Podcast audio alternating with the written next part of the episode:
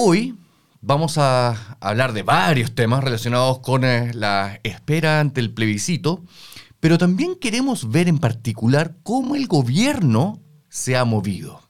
Resulta que en las últimas semanas, por no decir meses, ha habido una cantidad importante de denuncias, acusaciones por parte de la oposición, en que plantean que el gobierno ha hecho campaña por el apruebo en vez de regirse por aquello que la propia constitución actual, capítulo 15, le mandataba, que era a informar acerca del proceso constituyente. Estas acusaciones de la oposición derivaron luego en una investigación in situ que realizó la eh, Contraloría General de la República en la moneda y hasta ahora, eh, de algunos documentos que ha revisado la Contraloría, ha dicho que no ha visto nada eh, extraño, raro o anómalo, irregular. Pero otra cosa distinta es cómo el gobierno se ha movido, Cristóbal Uneus. ¿Por dónde ha andado el gobierno en, los últimos meses? Bueno, tenemos más información sobre las visitas al presidente, ¿no es cierto? El presidente estuvo hace poco, de hecho cuando ocurrió lo del Yaitul, que lo conversamos el lunes, ¿no es cierto? Estuvo, estaba en el norte él. En Atacama. en Atacama, y antes había estado recorriendo el sur, y de hecho iba a ir por tres días al sur y tuvo que suspenderlo a dos. Así es. Fue en el tren, que me pareció una cosa muy, muy, muy bonita, quizás tuvo un impacto más, más local. Em, pero de los ministros tenemos poca información, excepto las que mencionan en, las noticias, ¿no es cierto? Ha habido un aumento y obviamente los que más viajan son después el presidente, la ministra del Interior y también ha tenido harta cobertura en la prensa el ministro Jackson. Así es. ¿No es cierto? No solo por su labor en el Congreso, porque también ha hecho una, ha participado en la labor de difusión de, este proyecto, además de la, de la ministra Vallejo, que estuvo en el sur visitando Puerto Montt, Concepción, estoy hablando hace más de un mes. Bueno, hay unos datos también que son súper ilustrativos de lo que tú mencionas, eh, Cristóbal, que se vinculan con las visitas que realizó en particular el presidente Boric en julio. ¿Y por qué mencionamos julio? Porque fue un mes decisivo en el sentido de que era cuando más tenía que a ver, poner toda la, la carne en la parrilla. Toda la carne en la parrilla para intentar convencer a la población. Y en particular, el gobierno, la moneda y todos los analistas saben que la región metropolitana es donde se puede jugar la elección, dado que representa cerca del 40% del padrón electoral. Pues bien, en julio, el presidente Boric estuvo el 7 de julio en Quilicura, el 9 de julio en Maipú, que además es un bastión importante, ¿verdad?, del Frente Amplio, hay un alcalde Frente Amplista, eh, Tomás Bodanovich. El 11 de julio estuvo en Quinta Normal, donde hay una alcaldesa socialista, Karina Delfino. El 13 de julio estuvo en San Joaquín, eh, donde el alcalde es un alcalde independiente, Cristóbal eh, Labra. El 14 de julio estuvo en Viña del Mar, otra de las sorpresas, ¿te acuerdas que hubo de las elecciones municipales donde hay una alcaldesa eh, de Revolución Democrática, Macarena Ripamonti? El 14 de julio viajó a San Felipe. El 18 de julio estuvo en Renca, en Renca que es, está encabezada por un alcalde eh, ex DC, pero muy cercano bueno, al, Frente Amplio también, Claudio Castro. El 19 de julio estuvo La Pintana, donde su alcaldesa es, Claudia Pizarro, demócrata cristiana, de la izquierda de la democracia cristiana. 20 de julio en Valparaíso, en Valparaíso, donde estuvo con su, vamos a decir, ex amigo, aliado circunstancial, Jorge Sharp. Claro, pero el 18 de julio estuvo en Renca, una actividad con el... ¿Te acuerdas que el comité político tuvo una actividad en la municipalidad? Estaba el alcalde. El alcalde, sí, pues exactamente. Exactamente. Y después el 19 de junio estuvo en La Pintana, como tú mencionabas. Después a Peñalolén el 21, Los Espejos el 22, todos los días en comunas distintas, pensando, como tú bien dices, que este aquí el, el apruebo juega de local. ¿Por qué importa tanto, Cristóbal, que el presidente y sobre todo los partidarios del apruebo se fijen en comunas tales como Maipú, Puente Alto, La Florida? Son las comunas más grandes. Maipú tiene 450.000 inscritos es donde los bolsones de aumento de participación son relevantes para lo que viene el domingo. Disculpen. Y por lo tanto es ahí donde puede agarrar votos y obviamente si yo veo al presidente y escucho al presidente, me doy cuenta, puedo tener mayor contacto con lo que está diciendo y puede convencerme más que si lo veo simplemente por la tele o no le pongo atención. Es interesante lo de Maipú además, porque yo me acuerdo que estaba de hecho contigo viendo la elección de gobernadores regionales. Y cuando mirábamos los votos en Maipú, en general tendían a favorecer a Karina Oliva, estamos hablando de la segunda vuelta, de gobernadores regionales. Pero llegó Las, Condes, y terminó ganando Claudio Orrego. Ok. Y ahí lo que importa, ahí lo que pas- pasaron dos cosas. Uno es que empezaron a llegar primero los votos de Maipú porque la tasa de participación era más baja. Entonces, si yo tengo una mesa de 350 personas inscritas y vota un tercio, tengo que contar solo 100 votos, versus una mesa de 350 en las con- donde vota el 70%, tengo que contar 225 votos y por lo tanto me demoro más en contar 225 que 100, que 100 votos.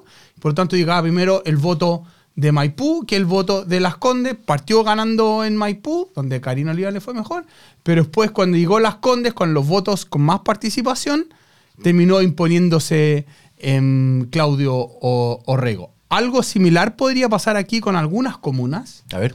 em, donde si la, como es bien probable que el patrón se repita, que las mesas con menos participación están en regiones y regiones es lo que primero llega al cómputo, el primer cómputo sea alto para el rechazo y se vaya cortando la distancia a medida que vayan llegando los votos a la región metropolitana donde la tasa de participación probablemente va a ser más alta. Fue más alta en la segunda vuelta que fue 59 y el promedio nacional fue 55. Oye, qué buen punto eso. De hecho, me, me hiciste acordar de cuando empezaron a llegar los cómputos del norte en la primera vuelta presidencial.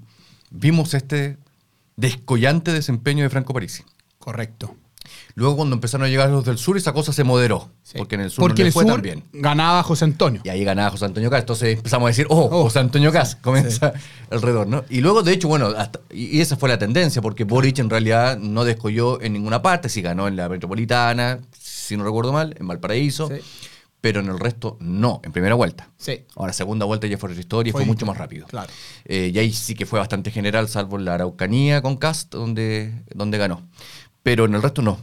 Eh, bueno, en la región metropolitana, eh, Cristóbal, si hubiese mayor participación, uno tendería entonces a verla, sobre todo en comunas, como bien decías tú, donde la participación electoral suele ser menor. Claro, estamos, hablando Maipú, San Miguel, Conchalí, más de la periferia, porque el barrio alto ya tiene una tasa de participación alta. Es probable que suba un poquito, pero no va a subir tanto como, como las otras comunas, Maipú, Santiago, em, Independencia, Quinta Normal, donde hay 15, 20 puntos que todavía pueden subir en términos de, de tasa de participación. ¿Te acuerdas del plebiscito del 25 de octubre del 2020?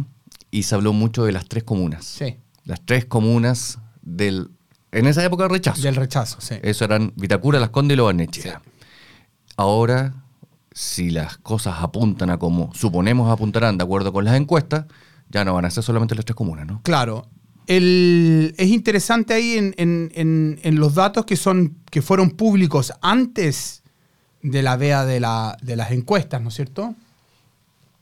Panel Ciudadano hace un zoom en, la región metropolitana y uno puede ver ahí que, claro, en el distrito 11, que son las tres comunas más la Reina Peñalolén, gana el, rechazo, pero hay otras comunas donde el rechazo podría ganar, ¿no es cierto? El distrito 9, que es Renca, Conchalí, Independencia, Recoleta, y el distrito 8, que es Pudahuel, Maipú, Cerrillo, Estación Central. Digo que puede ganar porque, como toda encuesta, las diferencias entre el apoyo y el rechazo son menores al margen de error y hay un- todavía un grupo importante no sabe que podría ser indeciso. Pero claro, da la, da la impresión que el domingo podríamos ver más allá de las tres comunas donde haya muchos votos o donde esté ganando el, el rechazo. ¿Qué lectura harías tú si ves que en Recoleta gana el rechazo? Donde el alcalde Daniel Jadwe, del Partido Comunista, emblemático, por supuesto, del partido, un, un claro opositor interno al gobierno de Boric. ¿Qué lectura se podría hacer si en Recoleta ganase el rechazo? Que el alcalde representa una parte de la comuna y no toda la comuna, y que hay, una, hay un sector importante de la comuna que opina distinto a cómo opina el alcalde. O sea, si nosotros ese día estuviéramos viendo los cómputos, que vamos a estar haciéndolo, por Sí, supuesto, claro. y empezáramos a ver una tendencia de, de un eventual empate incluso del rechazo con el apruebo en Recoleta, sería un indicador más que suficiente para plantear que en cuanto a una proyección, la elección ya estaría jugada. Si en ese lugar llega a ganar el rechazo o incluso empatar en una comuna como Recoleta, que favoreció tanto a Daniel Jado en la elección municipal, se- sería un desastre ¿ah? para, el, para el apruebo y para el PC.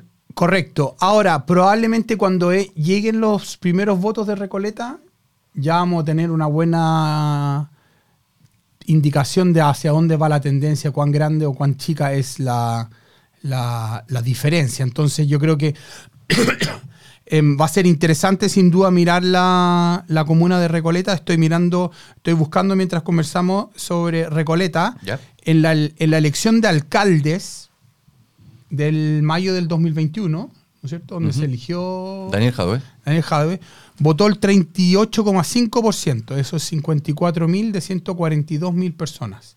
Y él Ah. obtuvo el 64% de los votos, que fueron 35.000. Si llega a votar lo que algunas encuestas dicen que va a ser el 75%, estamos hablando de más de 100.000 votos. Entonces, perfectamente posible que Jadwe tenga 35.000 votos y que toda esa gente sea el rechazo, pero hay 65.000 personas que, perdón, de la prueba, que hay un grupo importante de gente que no votó en la elección municipal, que sí está votando ahora en el plebiscito y que opina distinto que el alcalde. Bueno, si llega a ocurrir eso, ese día tenemos hartos temas de conversación como para hablar, por ejemplo, acerca de aquellos que han cuestionado la legitimidad de expresidentes, cómo se, ellos tendrían que enfrentar a un cuestionamiento de su propia legitimidad, pero eso ya son palabras para otro día. Claro. Cristóbal Uneos. Mira, hoy día, Cristóbal, en, eh, en Exante publicamos una entrevista con Erika Edo, él es el jefe de la bancada de la democracia cristiana.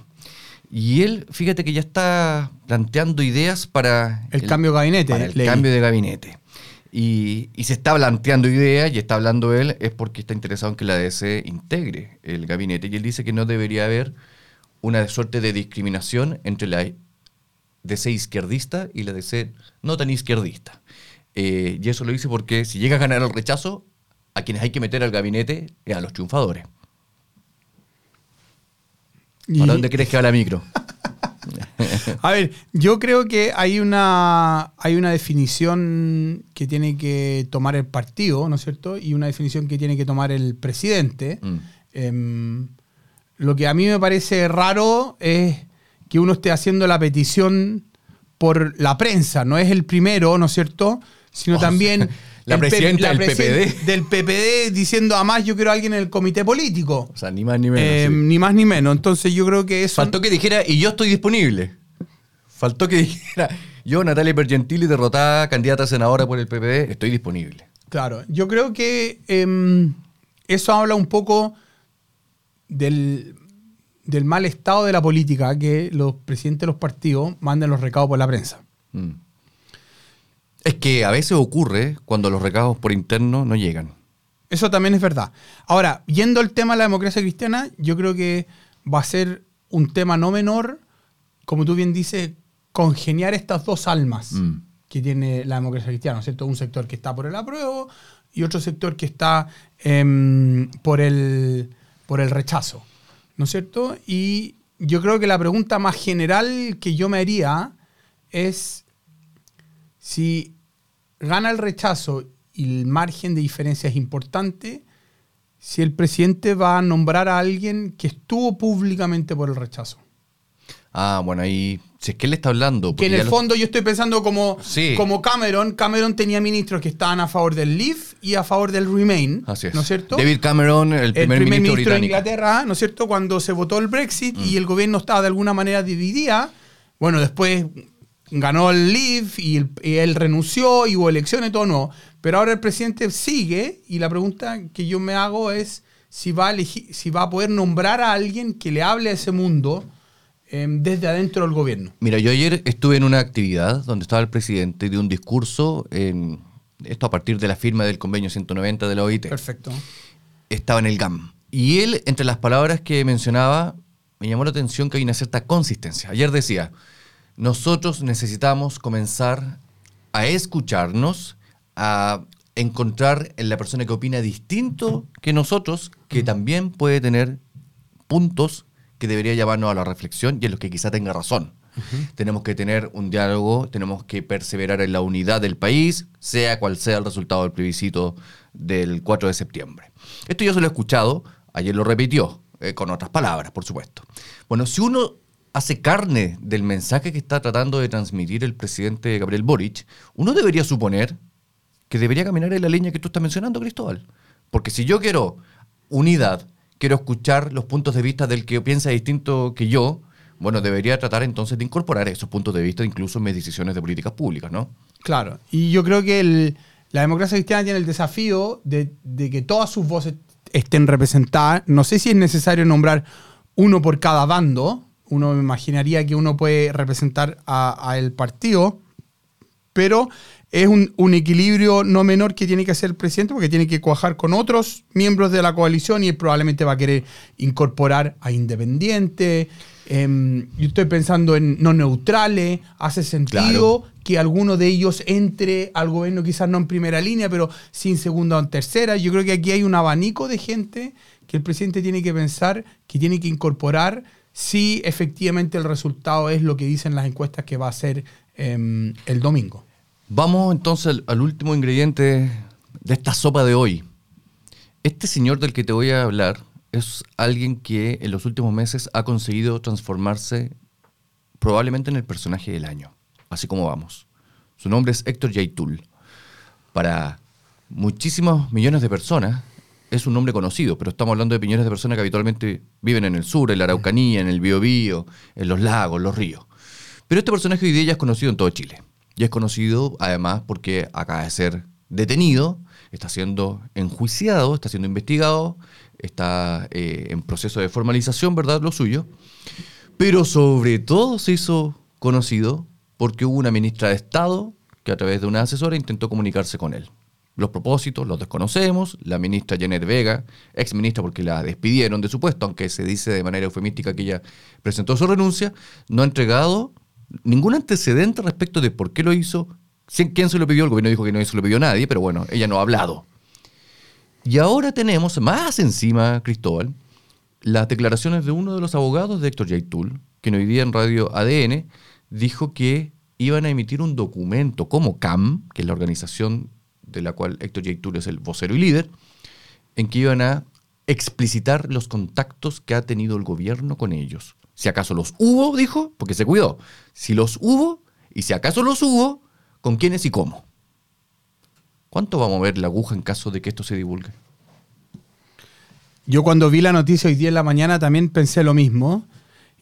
Y tengo dos reflexiones. Uno es si hay más ministros involucrados.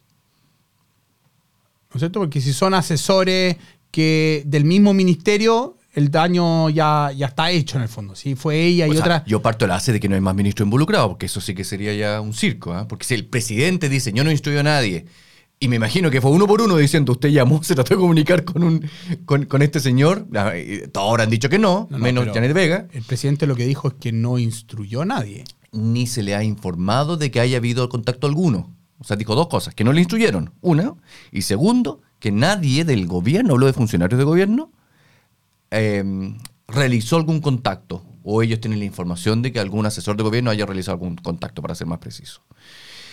Ahora, puede ser que los contactos hayan sido con parlamentarios. Si es así lo que dice el presidente. Claro, puede ser. Puede ser que sean con algunos parlamentarios y ahí el, impacto es muy distinto. Casi, casi ya no puede ser más grande el que, el que ya hubo, ¿no es cierto? Pero sí, claramente Yaitul está jugando con la estrategia de que ahora le toca a él jugar sus cartas porque lo detuvieron em, y él no estaba al tanto que esto iba a suceder o lo, pilló em, desprevenido. Lo que sí yo creo que eh, me llama la atención es como que si él estuviera maximizando el, impacto que puede tener esto en miras de la elección del domingo. Porque la CAM ya ha dicho cuál es su posición, ¿no es cierto? Así es. Les da lo mismo la nueva constitución, ellos van en, en, su lucha, independiente de lo que esté pasando alrededor, y por lo tanto él lo que va a tratar de hacer es maximizar la noticia para el beneficio personal de CAM, no de nadie más. Y eso probablemente va a ser en algún minuto entre hoy día o quizás después del domingo antes que nombren el nuevo gabinete. ¿Quién sabe? Bueno, quién sabe. Eso no, eso, si, si, la intención es maximizar, como dices tú, su apuesta, eh, tendría que ser de aquí al domingo. Mientras antes, a esta altura, mejor. La cuestión es por qué. Y ahí más bien uno tiene interpretaciones. ¿Por qué Héctor Yaitul está interesado en un triunfo del rechazo? Porque es el único motivo por el cual quisiera esto, como dices tú, maximizarlo. y la, la primera explicación lógica es que Héctor- eh, Héctor Yaitul está interesado en que gane el rechazo porque él no está interesado en una nueva constitución que incluya un Estado plurinacional. Claro. Porque la plurinacionalidad de alguna manera legitima la existencia de las etnias dentro del Estado. Claro. Y él no está interesado en ser considerado parte del Estado. Lo ha dicho harto, ¿ah? no Sí. es que sea sorpresivo. De hecho, fue parte, de acuerdo de lo que expresó en una carta a través de la CAM contra José Bengoa, el historiador, cuando él decía, ¿sabe qué? Ustedes los intelectuales, Claro. que se supone que me interpretan, no me interpretan nada. Nada. Sí. No me pida tregua, como le pidió José Bengoa, porque yo no estoy ni ahí con una tregua. Tampoco se me venga a decir que yo estoy a favor de una opción u otra. Yo estoy en contra de los, capitales, los grandes capitales, la derecha terrateniente, en fin. Pero otra posible interpretación vinculada con eso, Cristóbal, puede ser que ya ganado eventualmente el rechazo e iniciado un nuevo proceso constituyente, a este señor tampoco le interese eh, prestigiar a los dirigentes que hasta hoy se habían levantado como aquellos que defendían la causa mapuche. Claro, él quiere ser el único vocero El único vocero. del tema mapuche y que su vía es la única vía y por lo tanto la salida institucional que está buscando la sociedad no lo interpreta él y él va a hacer todo lo posible para evitar esa, esa salida. O sea, desacredita todas las convencionales mapuche y convencionales hombres mapuche que hubo en algún minuto en la convención. Las desacredita como voces representativas de esas comunidades, primero porque gana el rechazo. O sea, significa que hay una derrota para ellas. Sí. Y luego porque él tampoco se siente representado por ellas. Él vendría siendo, como dices tú, el único canal oficial de la protesta de la insurgencia mapuche. Lo que me llama la atención es que no hayan más voces mapuche haciendo el contrapunto. Sí, yo he tenido contacto con él, yo supe cuál es el problema em, de que en el fondo lo estén dejando hablar solo y haciendo este daño al, al proceso, porque básicamente al final del día Mm. este es un daño al proceso, porque le genera ruido y le mete información que no es... Está bien, lo de la ministra estuvo, estuvo bien que se supiera y está mal lo que haya sucedido, pero esto de que se queden callados para que él maximice, eso yo, a mí me parece casi como, casi como complicado. Yo creo que ahí hay algo más incluso ahí. Porque efectivamente él está maximizando, creo yo, ¿ah? estos son puras interpretaciones. Él está maximizando la línea de lo que hablamos, pero él también tiene su propio lado más insurgente que él, que es la UAM, que son todas estas facciones que salieron de la CAM. Son Ah. grupos que son más violentos, incluso, que la CAM, y que le habían estado buena, eh, eh, erosionando su propio poder y legitimidad, sobre todo ante, jo- ante los jóvenes. Eh, eh, la, la CAM busca una insurgencia con una causa, eso al menos así se visten, por cierto que eso no es legítimo. Mientras que los otros grupos más bien son de una insurgencia disfrazada de causa, pero que más bien buscan dinero, ¿ah? narco, terrorismo, eh, robo, robo para beneficio personal, y no por una causa de un nuevo especie como de, de se- de separatista. ¿Tú crees que esto puede afectar localmente la votación? A mí me asusta que afecte la votación en el sentido de que menos gente vaya a votar en buena parte de la zona de las que estamos Lo hablando. mencioné en el podcast que hicimos el, el lunes, ¿no es cierto? No, el- ya, ya se me olvida el día de la El semana viernes- que el estamos. El, el viernes, viernes, el viernes. que em, la gente tenga miedo de ir a votar en la zona justamente por lo que está pasando con la- las protestas producto del- de la detención de Yaitul. Pero también puede ser un efecto ad- adverso en el sentido de que la gente diga, ¿sabes qué más? Esto ya no da para más. Un aprovechamiento demasiado. Yo voy a ir a votar porque es necesario que esto tenga una salida em, institucional. Porque si la gente no va a participar, queda claro entonces que el que manda realmente es Yaitul. Ya sea por las voces o por la violencia que amenaza en, en, en romper el proceso y por lo tanto ojalá las autoridades tengan todos los resguardos para que la gente vaya a votar de manera segura el día domingo.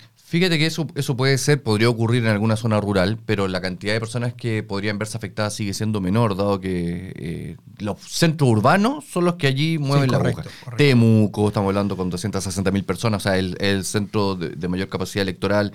eh, Angol, eh, estamos hablando de Padre de las Casas, de Nueva Imperial o incluso de Galvarino. Son comunas que Estoy de tienen mayor población en la región si de en la las Araucanía. comunas más rurales la gente le da miedo ir a votar y no va a votar, yo creo que es una alerta a tomar en consideración de lo que está pasando en Yaitul y la zona. No estoy diciendo em, que esto sea un efecto más macro, sino más, más bien local que le meta ruido al proceso que viene para adelante. Muy bien, Cristóbal Uneus, yo soy Eduardo Olivares, en esta alianza de Anholster y ex ante. Vamos a concluir el episodio por hoy, pero mañana eh, esto continúa. Vamos a hablar de otros elementos que durante la campaña han generado también sorpresas, que podrían estar moviendo la aguja, y vamos a hacer un nuevo zoom a, datos que tienes tú, Cristóbal. Eh, yo estoy sobre todo muy curioso, te voy a hacer un desafío ahora mismo, la gente no lo sabe. Pero ¿cómo podría estar eh, moviendo la aguja la proximidad geográfica de las personas respecto al lugar de votación? Ah, la pregunta al millón. La Bueno, pregunta al millón. Ma- mañana, vemos, mañana vemos si Cristóbal Uno nos da el millón. ¿Ah? ¿Quieres hacer una invita- invitación o tú a Decide Chile y el apoyo o no? Me parece, em, a todos los que nos escuchan, tenemos una polla con premios reales, como dice Antonio, que no está hoy día, lo echamos de menos. Em, ingresa a la polla y hay un iPad, un Apple Watch y unos cuchillos para el primero y segundo y tercer lugar. Tienes que hacer tu pronóstico para la prueba, el rechazo y la tasa de participación del día domingo. Métete a decidechile.cl y ahí encontrarás toda la información necesaria. Eso. Y nos vemos mañana. Muchas gracias por escucharnos. Chao, chao.